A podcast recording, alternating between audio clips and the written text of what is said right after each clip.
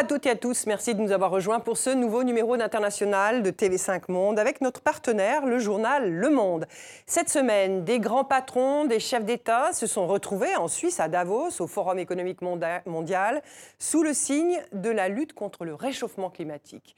Une urgence qui menacerait désormais non seulement les écosystèmes, la biodiversité, mais bien toute l'économie mondiale. Alors que faire face à l'ampleur de ce défi environnemental? Quelle réponse apporter? Notre invitée, Elisabeth Borne, ministre de la Transition écologique et solidaire, parle, elle, de révolution, de plan de bataille pour gérer ces enjeux. Mais concrètement, quelles sont les solutions? Celles qui se dessinent sont-elles à la hauteur des défis auxquels nous sommes aujourd'hui confrontés? Avant de retrouver Elisabeth Borne, cette invitation au voyage, nous partons quelques instants à des milliers de kilomètres en Jordanie, dans le désert du Wadi Rum. À trois heures de route d'Amman, nous voici dans le sud du pays, dans le désert du Wadi Ram et ses canyons gigantesques. À bord de leur 4x4, ces touristes s'apprêtent à arpenter ce paysage aride et rocailleux. Direction la grande arche du Djebel Bourda. Conquérir le Wadi Ram demande une bonne condition physique. Il faut tenir bon dans les passages les plus escarpés. pour finalement s'abandonner à la petite musique du désert.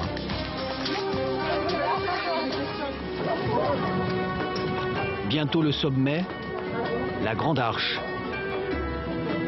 En haute saison, il y a parfois la queue pour y grimper. Mais dans notre ascension, nous n'avons croisé qu'un seul groupe de randonneurs,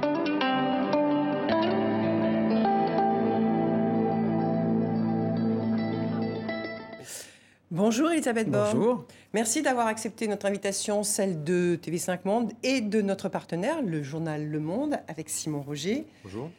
Vous, vous travaillez beaucoup, c'est votre réputation, mais vous aimez aussi marcher et vous connaissez ce désert. Euh, vous, l'avez, vous avez pratiqué le Wadi Rum. Euh, pourquoi euh, cette attraction pour le désert?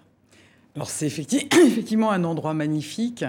Et moi, j'aime effectivement les grandes marches dans le désert parce que je pense que c'est l'occasion de prendre un peu de recul et puis de, de se retrouver peut-être dans des paysages qui montrent que la nature nous dépasse, de retrouver un peu d'humilité dans le rapport qu'on a avec la nature, de mesurer aussi euh, la fragilité, euh, que l'eau est un bien extrêmement précieux, de regarder peut-être avec plus d'attention ce qu'on peut voir des plantes, euh, des, animaux qui, deviennent des merveilles hein, dans ces paysages.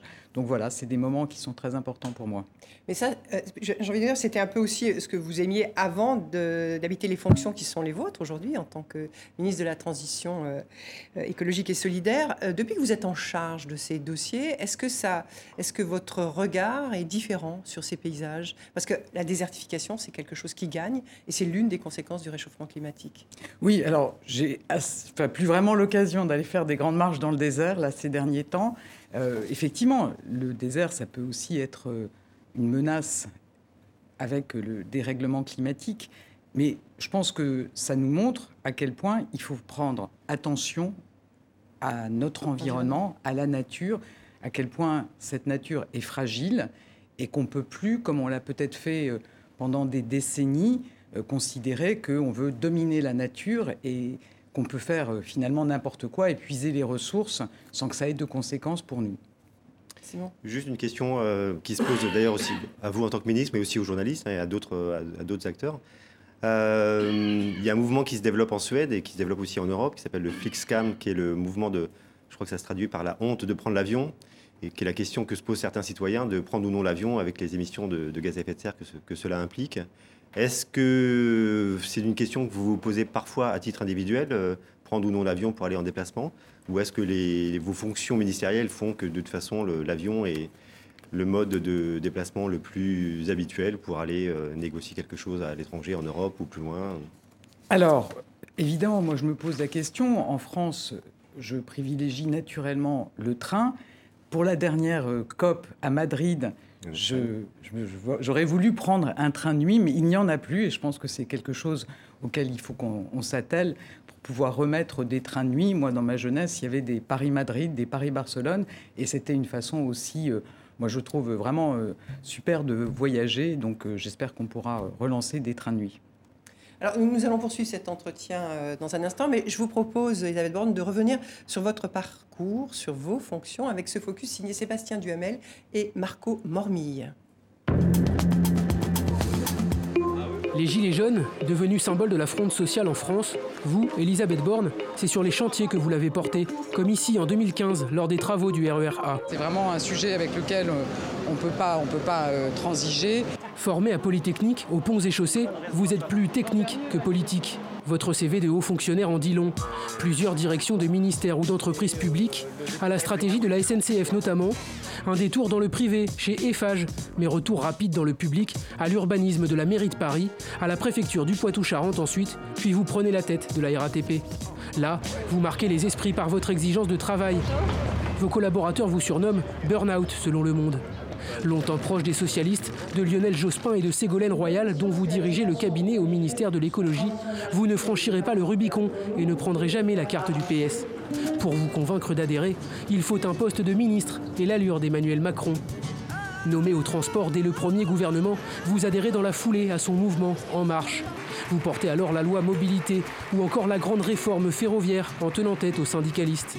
Ceux qui dénonçaient un passage en force en sont pour leurs frais. Mais certaines de vos positions sur les vélos, sur les avions ou même les 4x4 alimenteront le débat lorsque vous arriverez au ministère de la Transition écologique et solidaire. Après le moment de grâce Nicolas Hulot, on n'a pas eu le temps de suffisamment travailler avec Elisabeth. Les dîners polémiques de François de Rugy. J'ai fait passer l'intérêt collectif avant mon intérêt personnel. C'est vous qui héritez de l'un des ministères les plus exposés et des dossiers les plus brûlants, à commencer par la résurrection de la fameuse taxe carbone qui avait mis le feu aux poudres en déclenchant la colère des Gilets jaunes. L'incendie de l'usine Lubrizol également. Vous traversez la tempête et gardez votre siège, mais contrairement à vos deux prédécesseurs, vous n'êtes pas ministre d'État, vous êtes ministre un rang en dessous. Anecdotique pour certains, un symbole pour d'autres. Quand les observateurs reconnaissent votre bonne connaissance des dossiers, vos détracteurs affirment que vous manquez de poids politique pour mener une transition écologique digne de l'urgence climatique. Alors nous parlerons d'urgence climatique, mais peut-être euh, avant tout une question sur euh, l'actualité hein, d'aujourd'hui et cette épidémie euh, de coronavirus qui s'est développée en Chine et qui gagne maintenant bien de nombreux pays. On a appris hein, que la France était touchée avec trois cas. La ministre de la Santé, Agnès Buzyn, a émis plusieurs recommandations pour éviter d'autres contaminations. Euh, le fait qu'il y ait trois cas en France déjà diagnostiqués euh, a été présenté comme euh, le fait que nous avons un système de sanitaire extrêmement performant. Est-ce que, est que vous savez si on, a des informations sur d'autres pays en Europe? Qu'est-ce qu'on sait aujourd'hui de cette situation d'épidémie? Alors, on sait qu'effectivement, ce sont les seuls cas qui ont été détectés en Europe. Je pense que ça veut certainement dire aussi qu'on a un système transparent et un système très efficace, puisqu'on a pu mettre au point un test dans un temps record. Et évidemment, on est en vigilance absolue.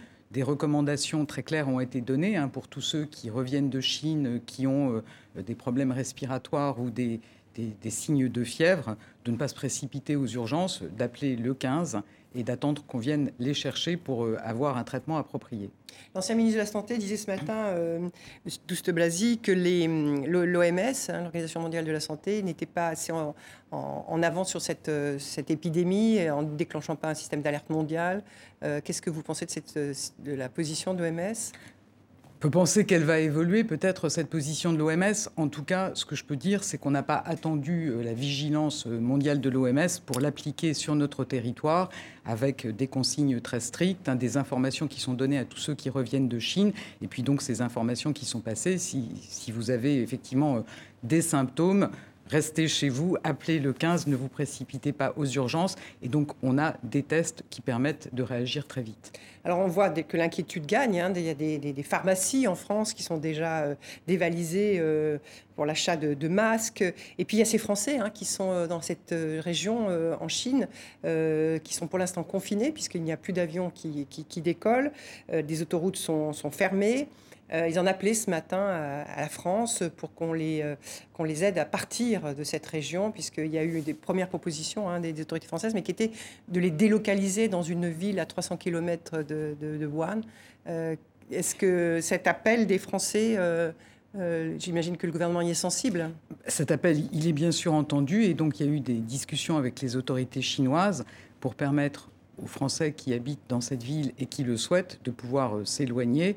Et donc, euh, des cars euh, seront mis à leur disposition pour pouvoir quitter cette zone. Mais ce qu'ils demandent, c'est un rapatriement. Est-ce que ça peut être bah, envisagé, ce rapatriement en France? Enfin, je, pense qu'évidemment, on est en train de regarder comment on peut rapatrier en France ceux qui le souhaiteront. Je pense que ce n'est pas forcément la, demande de tous, mais ceux qui le souhaiteront, vous savez, c'est vraiment notre protection consulaire. Hein. je pense que ceux qui nous écoutent sont bien au courant qu'on est toujours auprès des Français qui sont à l'étranger et qui peuvent éprouver des difficultés. Est-ce que vous croyez qu'on est au début d'une crise sanitaire majeure, un peu de, du même ordre que celle du SRAS en, 2003 enfin, Moi, je ne vais pas faire de pronostic. Hein. Je pense qu'aujourd'hui, les autorités sanitaires euh, n'ont pas vraiment encore les éléments pour euh, mesurer euh, la dynamique de cette épidémie. Je pense que on voit qu'il y a des mesures très fortes qui ont été prises par les autorités chinoises. Il y a une vigilance de tous les pays avec évidemment une coordination internationale on, voilà, on espère qu'on a pris des bonnes mesures pour éviter la propagation de cette épidémie. Alors, continuons avec l'urgence climatique. Euh, il en a été question cette semaine hein, au forum de, Davos, en, Suisse, ce grand rendez-vous, je le disais, économique euh, et politique, euh, qui célébrait cette année ses 50 ans. Donald Trump y était. Lui, il, a fustigé dans un discours les prophètes de malheur du climat et leurs prédictions d'apocalypse. Il a vanté l'abondante production d'hydrocarbures et l'indépendance énergétique des États-Unis. Qu'est-ce que comment vous réagissez quand vous entendez ces propos de ce président qu'on peut qualifier de climato-sceptique, Elisabeth Borne? Écoutez, je me dis que heureusement, il est isolé. Hein, quand euh, il a annoncé que les États-Unis allaient quitter l'accord de Paris, beaucoup craignaient qu'on ait un espèce d'effet domino et que ce soit la fin de l'accord de Paris. Vous vous souvenez sans doute que le président Emmanuel Macron a alors dit que non, on voulait au contraire serrer les coudes et être plus mobilisé que jamais pour euh, lutter contre le dérèglement climatique. Et on voit aujourd'hui que finalement, les États-Unis sont isolés, que l'accord tient et que plus que jamais, on est mobilisé euh, dans cette lutte contre le dérèglement climatique. Il y a eu des avancées importantes, hein, notamment en décembre dernier, et la France avait beaucoup poussé dans ce sens. L'Europe s'est engagée à être le premier continent neutre en carbone. Ça le fameux Green Deal, hein, voilà, le pacte vert. Tout un programme très ambitieux qui a été présenté au niveau européen pour lequel Enfin, la France se retrouve euh, beaucoup hein, dans les propositions qui ont été reprises euh, par la Commission européenne. Donc on est plus mobilisé que jamais et les États-Unis sont isolés. Je pense qu'ils sont à contresens de l'histoire et qu'on va continuer à se battre pour limiter ce réchauffement climatique. À la même COP euh, donc, à laquelle vous faites référence, donc la COP 25 de Madrid, euh, on a aussi remarqué que les pays, alors pour le coup pas seulement l'Union européenne et les États-Unis, mais les pays du G20 euh, de manière générale, font des efforts qui sont insuffisants pour, euh, pour rehausser l'ambition et être plus, arriver à endiguer plus clairement le réchauffement climatique qui, qui nous menace. Donc la COP25 n'est pas non plus un succès, un succès diplomatique majeur. Effectivement, cette COP a été décevante. L'enjeu, c'est de réussir la prochaine, hein, la COP 26, à la fin de cette année effectivement, les Nations Unies nous ont alertés, ont alerté euh, la planète sur le fait que si tous les États respectaient les engagements qu'ils ont pris, alors on ne serait pas à 2 degrés, on serait au-delà de 3 degrés. Donc cette année qui s'ouvre, elle est importante pour la biodiversité, on y reviendra sans doute, elle est importante pour le climat, parce qu'il faut que tout le monde s'engage à rehausser son ambition. C'est ce qu'on souhaite faire, c'est ce qu'on porte au niveau de l'Europe, de porter notre ambition de réduction des émissions de gaz à effet de serre de 40% à 55% en 2030. Et c'est ce que tout le monde doit faire. On aura un sommet important entre l'Union européenne et la Chine en septembre. Et il faut que l'Europe se mette en situation d'avoir pris des engagements et de pouvoir demander à la Chine aussi de revoir son ambition à la hausse. Dans l'Europe, il y a la France. Donc la France euh, veut-elle, va-t-elle euh, être, euh, continuer à être la gardienne de l'accord de Paris, puisque c'est à Paris qui a été signé donc cet accord de, international majeur euh, en 2015. Donc, Mais la France a la responsabilité, effectivement, d'avoir été le pays hôte euh, de cet accord. Et effectivement, on est très attaché à garder la dynamique, l'esprit euh, de, de l'accord de Paris. C'est pour ça qu'on doit être le premier pays, vous savez, à avoir inscrit dans notre loi et à vouloir traduire dans les faits. C'est le sens notamment de notre stratégie bas carbone qui a été mis en consultation en début de semaine. Donc on est le premier pays à avoir inscrit dans sa loi un objectif de neutralité carbone. Ça veut dire ne pas émettre plus de gaz à effet de serre que ce qu'on sait absorber. Et donc, c'est ce qui est inscrit désormais dans notre loi. Oui, mais justement, à propos de cette, la neutralité carbone, hein, c'est-à-dire euh, pas produire. On, produit, on continuera à produire du carbone, mais euh, qu'on va compenser pour partir. Va compenser. Pour partir. Mais euh, vous avez présenté cette semaine votre plan de bataille euh, pour que la France atteigne cette neutralité en 2050. Euh, la question, c'est pourquoi vous êtes allé contre l'avis du Haut Conseil pour le climat en ce qui concerne le plafond des émissions de gaz carbone. Ce, Haut Conseil qui, a, qui, qui officie auprès du Premier ministre, qui a été voulu par la présidence de la République, a dit qu'il fallait maintenir ces prochaines années les plafonds d'émissions carbone tels qu'ils avaient été prévus. alors, ce haut conseil, non, non, ce haut conseil, c'est vraiment une instance très précieuse, hein, puisqu'elle porte un regard indépendant sur euh, nos engagements climatiques. Qu'est-ce qu'il qu nous a dit? Il nous a dit que le budget carbone 2015-2018, donc quelque chose de largement engagé euh, avant euh, cette majorité, avait été dépassé. Et ce Il n'est pas bon, en fait. Ben, voilà, on constate que par le passé, on n'a pas fait assez, et ça nous motive d'autant plus pour faire davantage à l'avenir. Et c'est bien ce qu'on va faire puisqu'on se donne l'objectif de retrouver la bonne trajectoire, de tenir en 2023, donc sur ce nouveau budget de la période actuelle, nos engagements, de rattraper, on va dire, les retards du passé dans cette nouvelle période, dans le quinquennat, euh, sur, euh, voilà, sur nos émissions. Mais en remontant ce plafond, ce que dit ce Haut Conseil, c'est qu'en en fait, on n'arrivera pas à remplir les objectifs de neutralité carbone en 2050. La remontée du plafond, c'est lié au fait qu'on part de plus haut. Donc, vous voyez, enfin, je pense que ce qui est aussi important, et je pense que par le passé, on a souvent fixé des objectifs, vous voyez, en se disant c'est pas grave, c'est inatteignable, on les, voilà, on les respectera pas. Je pense qu'aujourd'hui, les citoyens, ils attendent qu'on prenne des engagements, mais des engagements qu'on tient. Et c'est bien le sens de cette trajectoire carbone qu'on a présentée.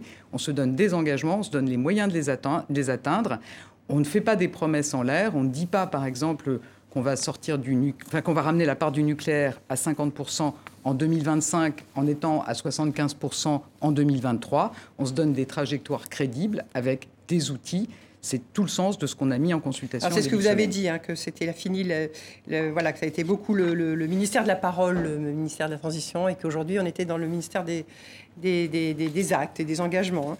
Mais euh, je voudrais qu'on revienne sur, Davos, parce qu'à Davos, euh, on a entendu euh, cette jeune militante Greta Thunberg, et, elle a pris la parole, hein, comme l'an dernier, c'est la deuxième année qu'elle assiste à ce sommet, et elle a encore interpellé les dirigeants et les décideurs, les décideurs sur leur inaction, l'écoute.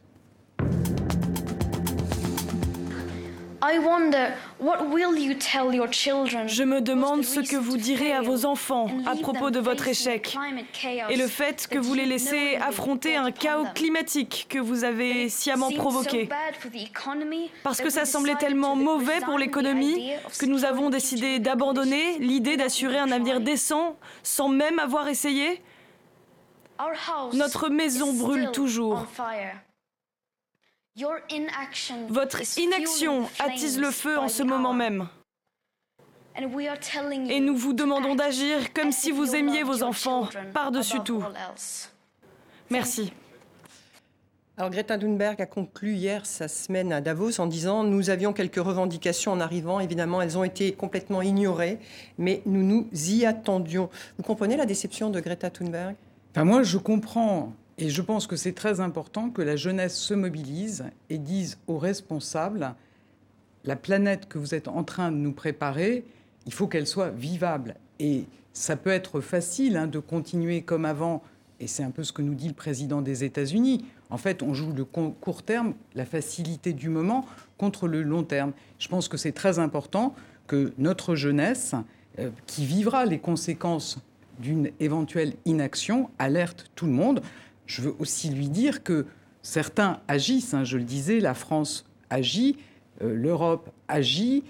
il y a aussi des pays qui s'engagent, même si effectivement les propos que le président des États-Unis a pu tenir, euh, qui euh, ignorent la réalité, qui ignorent les menaces, ça peut effectivement renforcer l'angoisse de, de notre jeunesse. En tout cas, moi je suis déterminée, la France est déterminée, l'Europe est déterminée à agir Et c'est le sens, notamment des lois énergie-climat, de la loi mobilité, de la loi anti-gaspillage qu'on a pu voter en France. Et c'est le sens du Green Deal qui est porté maintenant au niveau européen. À propos de Greta Thunberg, j'ai l'impression qu'elle convainc plus la, jeunesse euh, à laquelle elle s'adresse. Il y a eu beaucoup de marches climat qui ont eu un, beaucoup d'effets, y compris au moment du sommet euh, des Nations Unies l'an passé sur le, sur le climat, que les, que les acteurs politiques. À Davos, où euh, Greta Thunberg s'exprimait ces, jours-ci, donc on a des grands acteurs de, la finance mondiale, par exemple. comment on arrive à faire ce, ce virage de de l'économie mondiale et de ces grands acteurs de la finance? pour vous donner juste un chiffre, je crois que c'est l'ONG euh, BankTrack mhm. qui, en fin 2019, indiquait simplement que les grands groupes euh, euh, bancaires mondiaux finançaient à peu près plus de 1000 projets de grosses unités de production de charbon dans le monde actuellement. Donc c'est des milliards et des milliards d'euros ou de dollars engagés, sachant que le charbon, et tout le monde le sait, est l'énergie fossile la plus polluante et la plus émettrice de, gaz à effet de serre. Donc comment on arrive à, convaincre cette fois-ci les acteurs politiques et économiques du, changement nécessaire? je, pense que Enfin, la plupart des pays, hein, en dehors des États-Unis, sont bien convaincus de cette urgence. Ensuite, il faut réorienter tous les investissements, toute la finance mondiale euh, vers des investissements euh, qui soient bénéfiques pour le climat et pas qui lui soient euh, contraires comme les investissements dans les énergies fossiles. Moi, je suis confiante parce que vous avez sans doute entendu la nouvelle directrice générale du FMI qui a bien dit qu'il faudrait que toutes les institutions financières rendent des comptes sur leurs engagements climatiques. Je pense que ce mouvement et la mobilisation de la jeunesse, moi je le redis, y a participé. Ce mouvement, il est engagé, il faut qu'on l'accélère, que tout le monde s'engage, les États, les entreprises, le secteur de la finance, pour passer dans un autre modèle où on sort de la civilisation des énergies fossiles pour passer dans la civilisation neutre en carbone. Et je pense aussi que c'est important, en tout cas moi ça me tient à cœur quand même de dire que c'est un monde dans lequel on vivra mieux. La société neutre en carbone, respectueuse de la nature, c'est un monde dans lequel on vivra mieux, dans lequel l'air sera respirable, dans lequel on aura une alimentation plus saine, dans lequel on se déplacera sans émettre des gaz à effet de serre, dans lequel on vivra dans des logements mieux isolés et donc plus confortables. Donc voilà, je pense que c'est très important qu'on accélère effectivement la mobilisation et c'est ce que porte la France. Mais vous dites on accélère la mobilisation, puisqu'on parle de finances et d'engagement. Euh, la semaine dernière, on a parlé du pacte vert, hein, du, Green, euh, du Green Deal, la semaine dernière, le 14 janvier, la présidente de la Commission européenne, euh, Ursula von der Leyen, a dévoilé devant euh, le Parlement les modalités hein, de son plan pour le fameux pacte mhm. vert. Et elle a donné comme. Euh, donc, euh, c'est un pacte vert qui donne comme ambition la neutralité carbone dans l'Union européenne en 2050. Elle avait promis de débloquer 100 milliards d'euros de, pour aider notamment les économies les plus dépendantes. Mhm. et de ces énergies fossiles dont on vient de parler, comme le charbon. en fait, on, on, a appris que ce seront 7 milliards et, demi, je crois, oui, c'est ça, mm. d'argent frais qui seront mis sur la table euh, et, que le reste, bien, ce seront les fonds structurels euh, qui, qui, existent déjà, qui seront réorientés. On est quand même très très loin du compte. Et est-ce que ces 7 milliards et demi, ça marque un vrai engagement de l'Europe sur, euh, sur, ce il y aura, Il y aura 100 milliards pour ce fonds de transition juste sur les 7 ans de la période qui s'ouvre. Enfin, réorienter les financements en faveur du climat, en faveur de la transition. Il y a des États qui ne sont pas d'accord, euh, qui bénéficient de ces fonds structurels. Beaucoup de pays de l'Est d'ailleurs, et on sait que la, Pologne n'a toujours pas signé ce, pacte. Écoutez, les discussions vont se poursuivre avec la Pologne.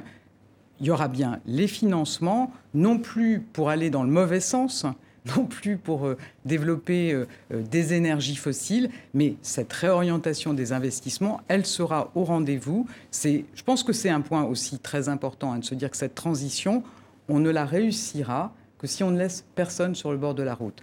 Il y a évidemment des États en Europe pour lesquels c'est plus compliqué. Quand vous avez euh, une électricité en Pologne qui doit dépendre à 75% du charbon, bah, il faudra qu'on accompagne la Pologne pour qu'elle mène cette transition, qu'elle soit à bord de cet engagement de réduire nos émissions pour être neutre en carbone en 2050. Mais la, question budgétaire qu'on évoque est quand même euh, centrale. Je, crois que l'un des l'autre indicateur que donnait Ursula von der Leyen quand elle annonçait donc ce Green Deal, donc c'était en décembre 2019, c'était de consacrer à terme 25% du budget de l'Union européenne à la transition écologique. 25 c'est énorme. Comment on arrive à, réorienter, en tout cas, ou donc à capter 25% du budget sur les questions énergétiques, de transport, de mobilité, les questions que vous portez, vous Alors la France plaide pour que 40% du budget européen mmh. soit consacré à la lutte Mais quand on voit la difficulté déjà de, climatique, de débloquer, certes c'est une somme, mais de débloquer 100 milliards sur une période de 2021-2027, et effectivement, comme, comme, François le disait, ces 100 milliards sont pour grande partie issus des fonds structurels actuels qui sont juste euh, déplacés vers d'autres. Euh, enfin, vous savez, je pense que c'est important de réorienter les investissements. On n'y mmh. arrivera pas si on continue les investissements comme avant et puis qu'à côté, on veut avoir des investissements qui seraient bénéfiques pour le climat. Il faut arrêter d'investir dans ce qui est mauvais pour le climat et réorienter l'argent vers ce qui est bénéfique pour le climat. Nous, on plaide aussi qu'il y ait une partie des financements plus importante sur la biodiversité, la préservation de la biodiversité. Et on continuera à porter cette position dans les discussions européennes. Euh, parlons d'une chose très concrète en France. Depuis près de 4 mois, il y a 150 Français qui, sont, qui ont été tirés au sort et qui travaillent pour une convention euh, citoyenne hein, pour définir, définir, une série de mesures pour lutter contre le changement euh, climatique. leurs conclusions seront rendues en avril prochain. Il pourrait y avoir un référendum, hein, c'est le président Macron qui l'a dit dernièrement, en, en ayant rencontrer ces, Français. Euh, vous y êtes favorable, vous aussi, à cette euh, possibilité d'utiliser le référendum. Mais sur quels critères allez-vous vous baser pour choisir euh, les mesures qui seront soumises? Parce qu'on a, cru comprendre que ce ne serait pas l'ensemble des mesures qui seront élaborées par cette convention citoyenne qui seront soumises à référendum. Alors, d'abord, je voudrais dire que cette convention citoyenne, c'est un moment très important pour notre démocratie et pour l'écologie pour notre démocratie, parce que je pense qu'aujourd'hui, les citoyens, et on voit qu'il y a quand même beaucoup de nos démocraties qui sont en difficulté, les citoyens, ils veulent plus voter une fois tous les cinq ans et puis qu'on les consulte plus. Ils veulent être associés à la préparation des décisions. Je disais, il faut laisser aucun pays sur le bord de la route quand on raisonne à l'échelle européenne. Il faut laisser aucun citoyen sur le bord de la route. Et on a vu que la taxe carbone, donc une mesure qui a été unanimement reconnue par euh, tous les économistes, par tous les experts comme une bonne mesure. On a insuffisamment pris en compte pas forcément une mesure de justice sociale. Hein, voilà, les difficultés dans, dans lesquelles ont placé un certain nombre de Français qui se sont sentis piégés.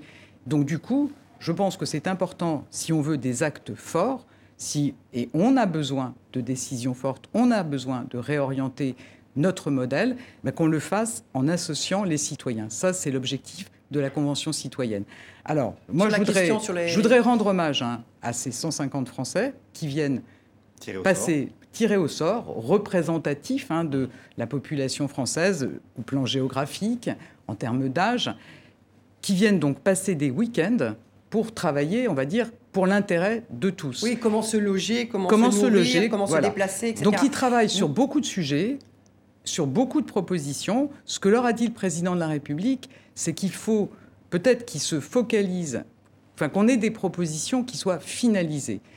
le président de la République a redit son engagement à prendre sans filtre les propositions qui seront des projets de loi, qui seront des questions qu'on peut soumettre à référendum, qui sont des propositions de textes réglementaires, tout ce qui sera prêt pour être repris sans filtre. Et donc, voilà, il y a un, enjeu, un enjeu de peut-être se concentrer sur des propositions fortes, sur quelques propositions fortes, et puis on aura à travailler avec eux. Sans doute les parlementaires aussi souhaiteront travailler avec eux sur la finalisation de ce qui n'aura pas pu être et, enfin, voilà, amené à son terme euh, dans le cadre, enfin, début avril. Alors, si leurs propositions sont pas retenues, c'est qu'elles ne seront pas assez finalisées, c'est qu'ils n'auront pas suffisamment travaillé Assez bien travaillé Non, non, non, non, mais vous savez, c'est un champ énorme. Et donc, ils travaillent sur beaucoup de sujets. Donc, on les invite à finaliser des propositions fortes. Et on s'engage à continuer le travail sur le, les autres propositions qui n'auront pas pu être finalisées début avril. Juste revenir sur la taxe carbone, puisqu'en fait, euh, la taxe carbone, qui est un des déclencheurs du mouvement des Gilets jaunes, a donné lieu après au grand débat. Et la Convention citoyenne, c'est un peu un des points de mhm. sortie, démocratiques sans doute d'ailleurs, ça c'est vrai, de, de, ce, de cette, cette, période. Sur la taxe carbone, euh, certes, la mesure euh, a été contestée. Euh, il y a aussi des pays qui l'appliquent. la Suède, par exemple, l'applique depuis 1991. L'applique et, le, le, fait est que cette mesure fait consensus dans la population suédoise parce que la population a été préparée, parce que c'est dans le cadre d'une réforme fiscale globale où en fait les, les ménages les plus défavorisés par cette taxe avec des compensations sur d'autres niveaux.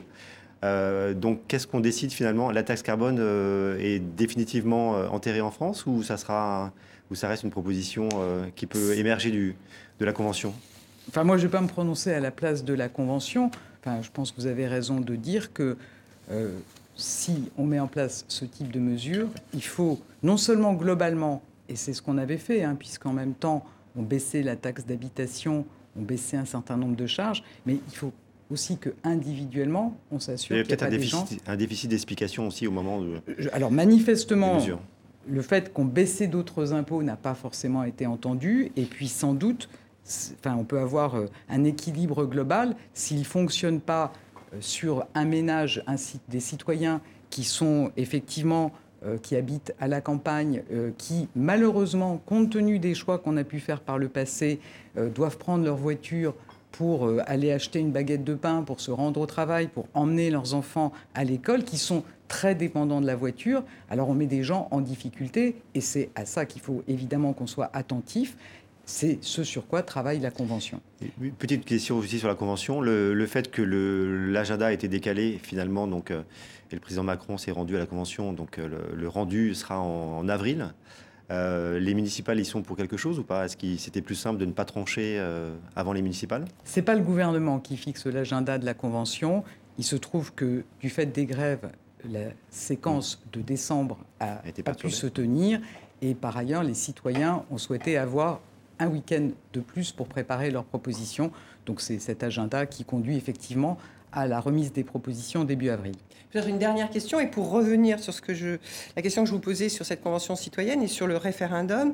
Euh, donc, euh, pour l'instant, on, ne sait pas sur quels critères pourrait être basé, euh, pour, quel pourrait être le choix de ces critères pour soumettre certaines de ces mesures à, référendum. C'est le choix des citoyens. C'est le choix des citoyens. S'ils peuvent proposer des mesures sur lesquelles je pense que c'est plutôt plusieurs questions qui pourraient être posées, mais c'est leur responsabilité. Vous savez, moi, je, enfin, on veut vraiment pas influencer les décisions de la Convention. Moi, je, C'est leur décision, c'est-à-dire que c'est eux qui vont, qui vont demander à ce que certaines de leurs propositions soient soumises à un référendum Oui, absolument. D'accord. donc c'est là-dessus que se prononcera euh, l'exécutif hein, ou le président de la République bah, Le président de la République a pris l'engagement que si la Convention propose par exemple, différentes questions sur des sujets qui concernent la vie quotidienne de tout le monde. Hein. Il faut bien comprendre que pour réduire pas des sujets qui font consensus, comme l'inscription dans la Constitution, dans l'article 1, de la, de, cette, euh, de la nécessité de préserver l'environnement. Parce que si c'est pour faire un référendum sur des sujets qui font consensus, c'est... Voilà, c'est moins intéressant. Je pense que ce qui, ce qui me semble important, c'est quand on veut réduire nos émissions de gaz à effet de serre, c'est ça pose la question de la façon dont on se déplace, ça pose la question de la façon dont on se loge. C'est des sujets qui concernent la vie quotidienne de chacun. Et donc je pense que c'est important et c'est dans la logique de la Convention citoyenne que ces propositions faites par des citoyens puissent être débattues par tous les Français. Et vous avez conscience que dans cet exercice démocratique qui est en cours de la Convention, peut-être que les ambitions portées par les citoyens seront seront énormes par rapport à ce que peut absorber l'exécutif ou peut accepter l'exécutif. Et donc là, il y aura peut-être un, hiatus. Si, euh, On leur, on leur a demandé, le président de la République leur a dit qu'on attendait des propositions fortes parce que l'urgence est là et qu'on a besoin d'actes forts mais d'actes forts qui ne mettent personne en difficulté. Et je pense qu'ils ont bien ça en tête. Alors, on, va parler de choses très très concrètes. Euh, L'Assemblée nationale vient de voter le, projet de loi contre le gaspillage et pour une, économie circulaire. Nous sommes en 2020. Je voudrais que nous regardions ce petit document de 1978. Il y a plus de 40 ans, il était tourné en Bretagne. Il était déjà question à l'époque de recyclage d'une certaine façon. On le regarde et euh, on le commente. Vous faites combien de poubelles à peu près par jour? De poubelles, une trentaine. Et autant de vides d'ordures. Et chez vous, dans votre maison, il y a beaucoup d'objets de récupération aussi? Tout. Je suis venu ici avec trois draps. Ouais. J'en ai 34 ou 35. Je ne sais même pas combien j'en ai. Je les compte plus. Mais vous les trouvez ça dans les poubelles? Mais oui, tout neuf, enveloppé dans des cartons avec le prix encore dessus. Et vous vous habillez aussi avec ce que vous trouvez Mais on est habillé que de ça. Quoi, votre... Euh, bah, tout ça, ça en vient. Tout ça, euh. tout, tout, tout. Combien de paires de chaussures vous avez Une trentaine. Et de costumes, combien Alors là, Euh, J'en ai au moins 80 des costumes. À votre taille À ma taille. Et encore, je vous dis, on en donne à des, à des ouvriers de ferme, des par-dessus, des, des, des- des cirés, tout ça. Alors, ce couple, à, sa façon de témoigner, il y a plus de 40 ans déjà de la surconsommation et du recyclage. Déjà, une réaction à ce document qui a plus de 40 ans et qui, en fait, euh, de- de- pourrait être aujourd'hui diffusé euh, dans les, dans les journaux. euh. Je pense qu'il montre que ça fait plusieurs décennies hein, qu'on s'est un peu engagé dans une frénésie de consommation, dans lequel on achète manifestement plus que ce dont on a besoin, dans lequel on a beaucoup d'invendus et des invendus qu'on détruit. Et donc ça, la loi va interdire la destruction des invendus. Voilà, je pense que il faut sortir de ce modèle. C'est bien ce que propose la loi, passer de la société du tout jetable, de la surproduction, de la destruction des invendus, à une société où on répare, où on réemploie, où on recycle. Et si on fait ça, eh bien, on est sur la bonne trajectoire pour justement répondre à l'urgence climatique, arrêter de surconsommer des ressources de la planète, réduire nos émissions de gaz à effet de serre, protéger la nature. Je pense qu'on voit qu'on a des marges de progrès quand on voit un reportage et je crains que ça ne soit Oui, mais c'était il y a encore 40 le cas. ans, vous vous rendez Oui, compte mais- et, et alors, on sait que l'industrie textile est l'une des plus polluantes au monde. Vous, vous êtes euh, vous-même euh, Mmh. euh, insurgé un petit peu contre ce Black Friday, là, les- où on, on- on vend euh, très peu cher pour faire consommer les, Mmh. les, et, les populations de, de- de produits dont ils n'ont pas forcément besoin. Euh, comment on fait par rapport à ce, gaspillage? Est-ce qu'à un moment donné, il n'y a pas nécessité de prendre des mesures coercitives? Parce que quand il y a de l'urgence climatique, euh, c'est compliqué d'en appeler juste à la bonne conscience euh, des consommateurs, non? Alors, il y a des mesures, on va dire, coercitives, au sens où on interdit la destruction des invendus. Vous savez, c'est assez choquant quand on voit qu'on a des, Français qui ont du mal à acheter le nécessaire et qu'on détruit des produits neufs.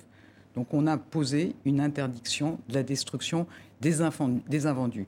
Ensuite, moi je pense que peut-être aussi par rapport à votre reportage, la prise de conscience, elle est quand même, elle est là aujourd'hui. Et du coup, il y a aussi des dispositions dans la loi pour permettre, pour éclairer les choix des consommateurs. Je pense à l'indice de réparabilité. Parfois aujourd'hui, on peut être tenté d'acheter une machine à laver pas chère et puis elle va tomber en panne et là on va vous dire qu'il n'y a pas de pièce de rechange. Ben, on devra indiquer justement si euh, un appareil électroménager est réparable. Et je pense qu'il y a aussi... Ceux qui achètent pas cher, c'est aussi des gens qui n'ont pas les moyens d'acheter plus cher. C'est quelque chose auquel il faut qu'on que- travaille. hein. Toutes les associations, par exemple, le Secours populaire nous a bien alerté sur la façon dont, même si ça coûte moins cher dans la durée, il faut qu'on réfléchisse aussi. On va je- continuer à y je- travailler. Je me souviens de ce que disait Martin Hirsch, Mmh. hein, c'est cher d'être pauvre, c'est-à-dire que moins vous avez d'argent, plus vous achetez euh, des produits qui vont effectivement euh, ne peuvent pas se réparer, qui vont être jetés, euh, vous achetez des voitures qui, donnent- qui, qui sont polluantes, etc. Donc, Alors, vous savez, on a des ça pose dispositifs. la question de la justice Bien sociale. sûr, mais, mais, on essaie de répondre. C'est par exemple le sens de la prime à la conversion qui permet à des Français effectivement modestes d'être accompagnés pour passer à une voiture qui consomme moins, donc qui pollue moins, mais qui pèse aussi moins sur le budget. Donc la prime à la conversion, et il y aura un million de foyers qui seront concernés dans le quinquennat, c'est aussi d'accompagner les Français pour qu'ils passent à des véhicules, en l'occurrence, qui consomment moins. Est-ce que le terme de décroissance fait partie de votre vocabulaire? En fait, je pense que euh, enfin, la, la société qu'on veut bâtir neutre en carbone et respectueuse de la nature, ça n'est pas moins d'emplois, ça n'est pas la décroissance en ce sens, c'est des nouveaux emplois, c'est les emplois du recyclage, c'est les emplois de la réparation, c'est les emplois des énergies renouvelables. Donc les scénarios sur lesquels nous on a travaillé, c'est des scénarios dans lesquels non seulement on vit mieux, mais en plus il y a des nouveaux emplois. Je parlais notamment de la croissance, en tout cas de la croissance des l'utilisation massive qu'on fait des ressources, euh, des, ce qu'on appelle les ressources planétaires. Ah bah, clairement, clairement, une logique de réemploi, tout à l'heure. de recyclage, il faut être évidemment bien plus économe dans la consommation des ressources, mais ça veut dire aussi, vous voyez, qu'il ne faut pas euh, extraire, euh, produire, jeter, qu'il faut réemployer, et c'est tout le sens du projet de loi sur l'économie circulaire. Il y a aussi dans votre la loi euh, anti-gaspillage, il y, avait un, il y a un point qui a fait débat, c'est les consignes. C'est-à-dire euh, payer quelques centimes supplémentaires sur sa bouteille d'eau en plastique ou, euh, de, soda pour pouvoir et, euh, les récupérer, ces, quelques centimes, en la ramenant, sa bouteille d'eau, une fois vide. Aujourd'hui, les détracteurs de cette mesure affirment que ça pourrait être contre-productif et que ça pourrait même pérenniser l'utilisation du plastique. Qu'est-ce que, qu'est-ce que vous leur répondez? Alors, est-ce que vous comprenez la, vigueur de ce débat enfin, Ce que je peux dire, c'est que je pense que ce débat a été totalement pollué. on dit souvent quand on veut faire de la transition écologique, il y a des lobbies. Je pense que le débat a été totalement pollué par certains qui euh, vivent finalement de cette économie euh, qui euh, jette, qui ne réemploie pas. Et franchement, ça a été le cas dans ce débat. Vous des lobbies du recyclage? Je, je parle des lobbies du recyclage. Il faut être sérieux. On a clairement dit qu'on voulait évidemment réduire euh, les bouteilles plastiques, la production de bouteilles plastiques, et qu'en même temps, on a des objectifs de récupération et de recyclage qui nous sont donnés par l'Union européenne. Voilà. Et on, 90%, est loin de les atteindre. On est loin de les atteindre. Et qu'on peut constater qu'autour de nous, un pays comme l'Allemagne, qui a mis en place la consigne, bah, récupère, recycle beaucoup mieux que nous. Donc le gouvernement pensait que c'était une bonne mesure. Les collectivités se sont inquiétées sur la façon dont ça pourrait perturber euh, le, système de gestion. Parce qu'elles ont, pour certaines, investi dans, ce, dans ces dispositifs-là de recyclage. Et donc, euh, du coup, on, a un manque à gagner voulu avoir un accord. Enfin, c'est un manque à gagner qui doit être euh, compensé mmh. par les éco-organismes. Mmh. Donc, en tout cas, face à cette inquiétude, on a trouvé un accord avec les collectivités pour laisser se déployer les systèmes actuels et faire le bilan si nous ne sommes pas sur la bonne trajectoire, parce qu'à la fin, l'objectif, c'est bien qu'il y ait moins de bouteilles en plastique. Et du reste, dès cette année, on interdit euh, les bouteilles en, plastique pour l'eau plate dans la restauration collective. Donc il y ait moins de bouteilles en plastique, qu'on les collecte, qu'elles ne se retrouvent pas dans la nature et, in fine, à polluer nos océans. Vous venez de prononcer le mot lobby. Hein, c'est un mot qu'on a beaucoup entendu euh, dans la bouche d'un de vos prédécesseurs. Est-ce que vous êtes souvent confronté au lobby, justement, dans, les fonctions qui sont les vôtres aujourd'hui et, quelles difficultés vous avez pour les contrer? Je pense que quand on veut engager des transformations très profondes, forcément, il y a des freins. Il peut y avoir des freins de gens qui sont en difficulté, que ces transformations, ces changements mettent en difficulté. Et dans ce cas-là, on évoquait effectivement euh, ceux qui étaient en difficulté avec euh, l'augmentation des prix des carburants. On peut entendre les salariés des centrales à charbon qu'on a décidé de fermer dans le quinquennat. Donc il faut être attentif à ceux qui peuvent être en difficulté et les accompagner. Et puis ensuite, il y a des conservatismes, il y a des résistances. Et ben, je pense qu'il faut savoir faire face à ces conservatismes et voilà, surmonter ces résistances. Mais euh, quels, lobbies sont les plus actifs dans les domaines dont vous avez la responsabilité?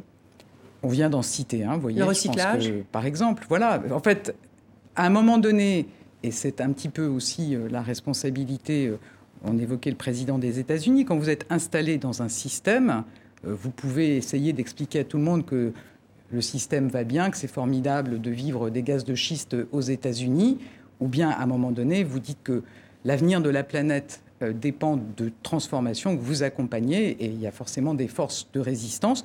Moi, je pense que c'est important et vous évoquiez mon parcours euh, au début de l'émission. Enfin, vous savez, moi, j'ai été euh, en responsabilité comme préfète de région, j'ai été chef d'entreprise. Je pense que je, je, sais aussi comprendre là où il y a des vrais enjeux et résister à ceux qui sont simplement des forces qui veulent bloquer le changement. Voilà. Est-ce que vous êtes plutôt de, de l'avis de Nicolas Hulot, qui lui justement s'emportait contre les lobbies qui, euh, qui verrouillaient son action ou ses ambitions, ou François de Rugy qui, nous, qui disait clairement qu'il fallait discuter euh, avec les lobbies, avec les conflits d'intérêts, parce que ça fait partie des, des, négociations moi, indispensables pour faire avancer les choses je, je fais la part entre ceux qui nous alertent quand on veut faire des transformations, aller vers une société où on sort des énergies fossiles. Certains nous alertent avec sincérité, et puis d'autres veulent simplement Enfin, c'est des conservateurs qui veulent que rien ne change. Et là, il faut être capable de résister à cela. Vous, connaissez sans doute cette expression, et je crois que c'est un livre de Robert Poujade, euh, Le ministère de l'impossible. Donc, Poujade a été le premier ministre de l'environnement de la, la Ve République. Est-ce que ce ministère qui est le vôtre aujourd'hui, de la transition écologique et solidaire, est le ministère de l'impossible? Ça ne peut pas être le cas. Compte tenu notamment de ces pressions diverses. on n'a pas le choix aujourd'hui les rapports des scientifiques nous alertent sur le fait que si on ne change pas profondément, on va dans le mur, on laissera une planète invivable à nos enfants. Donc il faut réussir cette transition. Cette transition, elle doit concerner tous les secteurs. Donc en tant que ministre de la Transition écologique, évidemment, je la porte, mais mes collègues doivent aussi porter cette transformation. Vous savez que suivant les préconisations du Haut Conseil pour le climat, le Premier ministre a écrit à chaque ministre en demandant la façon dont il, il allait assumer sa part dans la réduction des, gaz à effet de serre qu'on porte. Donc c'est un projet qu'on doit porter tous ensemble et il faut réussir. On n'a pas le choix, il faut réussir cette transition. C'est pas seulement éteindre la lumière à l'Elysée comme, euh, comme le faisait François Hollande ou le prenait François Hollande. C'est un peu plus compliqué que ça. C'est des transformations en profondeur qui nécessitent qu'on travaille avec tout le monde, qui nécessitent que tout le monde se mobilise. Aujourd'hui, les collectivités ont un rôle fondamental pour réussir cette transition. Les citoyens ont un rôle fondamental les entreprises doivent s'embarquer dans cette transformation. Je pense que peut-être le point positif, c'est que vraiment la prise de conscience est là. Vous mentionniez le sommet de Davos, le forum de Davos. Je pense qu'il y a trois ans, personne ne parlait de climat au forum de Davos. Aujourd'hui, le climat. Depuis 2014. Hein, oui, mais le climat est quand même devenu, un sujet central, parce que, y compris au G7, et donc toutes ces réunions internationales doivent être l'occasion de se dire comment tous ensemble on relève cet énorme défi. Vous savez, je pense que Ursula von der Leyen, présidente de la Commission, a dit quelque chose, moi, qui me semble euh, une très belle image. Il faut se dire que réussir cette transformation, atteindre cette société neutre en carbone, c'est un peu comme notre premier homme sur la Lune. C'est un défi dont on doit montrer qu'on est capable de le relever. Alors ce défi, il y en a qui pensent qu'il est impossible de le relever. C'est ceux qu'on appelle les collapsologues. Je voudrais qu'on regarde euh, ce petit extrait avec un ancien ministre de l'Environnement, euh, Yves Cochet, qui lui est déjà dans l'après-collapsologie. Avec ma fille, nous avons acheté cette maison, voilà, une treizaine d'années. Euh, parce que nous avons anticipé le fait qu'un effondrement général, systémique et global du monde puisse avoir lieu, disons, vers les années 2025-2030, hein, je ne suis pas à 5 ans près. En tout, euh, ça fait 7 hectares. Il y a 3 hectares de bois et 4 hectares de prés, disons. C'est important d'avoir de l'eau vraiment toujours disponible si jamais euh, l'eau courante, disons, distribuée par la ville ne l'était plus. On dit, mais bon, si tout s'effondre, avec qui je vais vivre? Eh bien, c'est pas avec votre groupe Facebook où il y a des Québécois et des Chinois, hein, parce que ça sera fini, il n'y aura plus d'Internet en 2035. C'est avec vos voisins géographiques. Et donc les voisins géographiques, eh bien c'est des paysans. Il y en a un d'ailleurs qui est là, là qui vient nous aider pour, euh, parce qu'il a un petit tracteur, lui, pour aménager le terrain. C'est vos voisins. Il exagère, euh, Yves Cochet, euh, Elisabeth Borne, vous avez dit que vous vouliez pas laisser euh, l'écologie aux professionnels de la collapsologie. Euh, c'est une vision du futur qui ne correspond pas à la réalité? En fait, ce n'est pas ma conviction. Moi, je suis convaincu qu'on a su, je le disais, envoyer un homme sur la Lune, qu'on a su répondre, par exemple, à la grande émotion qui était le trou dans la couche d'ozone, vous vous souvenez, dans les années 80. Moi, je suis convaincu qu'on saura relever ce défi à condition qu'on montre aussi un avenir désirable. Euh, vous savez que moi, j'ai souhaité, avec le Conseil national de la transition écologique, donc qui réunit les entreprises, les ONG, les syndicats, les associations de collectivités, qu'on travaille justement à décrire ce que peut être la société vers laquelle on veut aller. Je pense que c'est important qu'on ait cette vision de la société dans laquelle on vivra mieux ça motivera davantage pour faire ces transitions. Là où je partage euh, ce que disait Yves Cochet, c'est que c'est forcément de sortir d'un certain nombre de systèmes absurdes dans lesquels, par exemple, votre smartphone a fait 800 000 km avant euh, de vous être euh, proposé. donc qu'il faille travailler plus avec ses voisins, que ce soit un monde dans lequel on est un peu plus attentif à la proximité, dans lequel on a aussi des productions agricoles plus locales. Oui, il faut ce genre de transformation, mais je pense que c'est quelque chose qu'on peut réussir pour une société dans laquelle on vivra mieux. Il y a, un philosophe australien, Clive Hamilton, euh, l'Australie euh, aussi dans l'actualité en ce moment, malheureusement, pour les feux de forêt.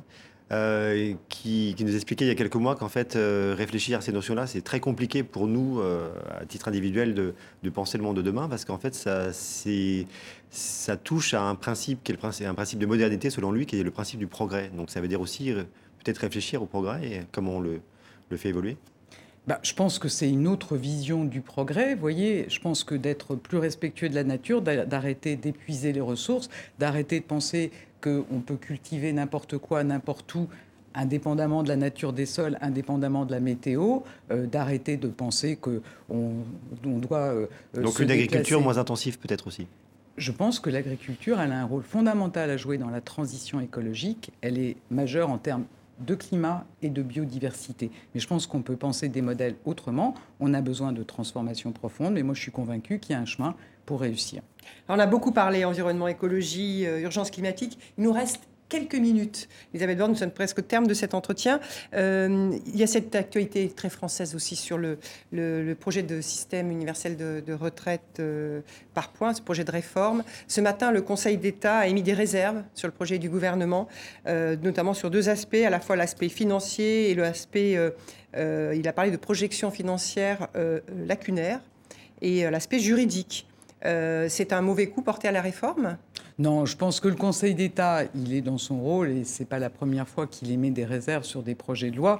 En l'occurrence, il, il pointe le fait qu'un certain nombre de dispositions sont renvoyées à des habilitations. Vous savez, c'est un énorme projet dans lequel non seulement il faut poser le cadre pour tout le monde, mais ensuite il faut organiser les transitions pour secteur par secteur, régime spécial par régime spécial.